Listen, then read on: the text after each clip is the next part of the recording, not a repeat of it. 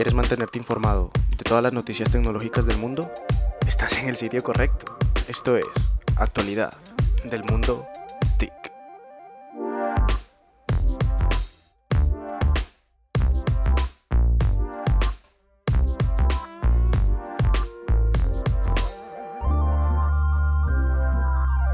Mi nombre es Bark Code.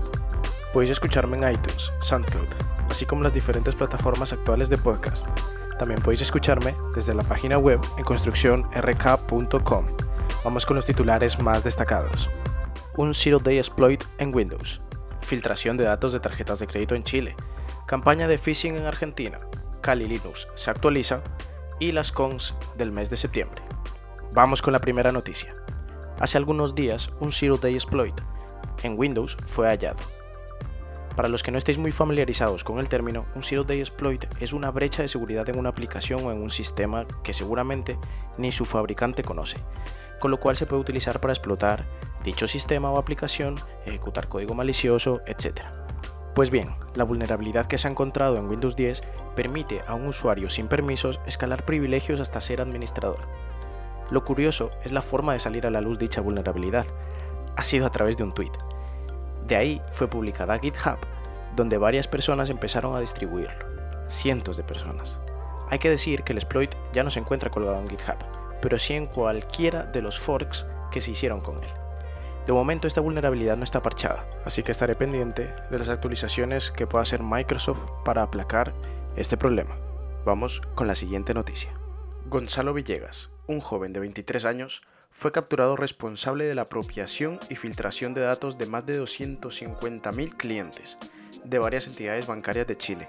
Todos los números de serie robados de las tarjetas de crédito fueron difundidos a través de una cuenta de Twitter llamada La Balsa Pirata. De momento, se cree que no se ha podido hacer mal uso de los datos robados, pero si fuera yo, tomaría precauciones por si las moscas.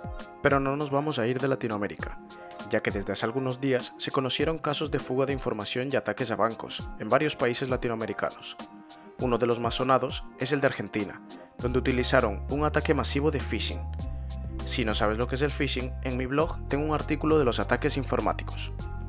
¿Cómo hicieron este ataque? Pues bien, a través de un correo electrónico, los ciberdelincuentes solicitaban la reactivación de una tarjeta de crédito. Para ello, solicitaban el ingreso de varios datos sensibles, como usuario y contraseña, número de tarjeta de crédito, etc. Lo curioso es que la página web que utilizaban los ciberdelincuentes era el dominio gubernamental de una localidad de Argentina, que además tenía el famoso certificado de seguridad HTTPS. Digo que es curioso porque si los estafados hubieran indagado un poco más en el origen del dominio, verían que no se trataba de ninguna entidad bancaria, sino de una localidad de Argentina. Kali Linux se actualiza. Y es que el famoso sistema operativo anunció a través de su página oficial kali.org el lanzamiento de la versión 2018.3, en la que se actualizará el kernel a la versión 4.17.0, en la que promete mejoras en la administración de energía y en la GPU. También incluirán actualizaciones en repositorios como iCrackNG o OpenBus. Como parte de la actualización, se agregaron nuevas herramientas y actualizaciones como IDB o Datasploit, entre otros. Si queréis saber todo lo que se llegó a actualizar en Kali, os invitaría a que visitéis su página web oficial. Sin duda una buena noticia, sobre todo para todos aquellos amantes del pentesting.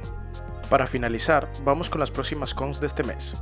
Empezaremos con la Dragon Heart Con que se realizará los días 8 y 9 de septiembre en Bogotá, Colombia. El 14 de septiembre tendremos el Hack and Beats en Madrid, donde intentaré asistir para atraer todo el material posible. Como último en llegar, pero no por eso menos importante, está la RootedCon el 15 de septiembre en Valencia. Recordaros que este podcast lo podéis escuchar en SoundCloud, iTunes y casi todas las plataformas actuales de podcast.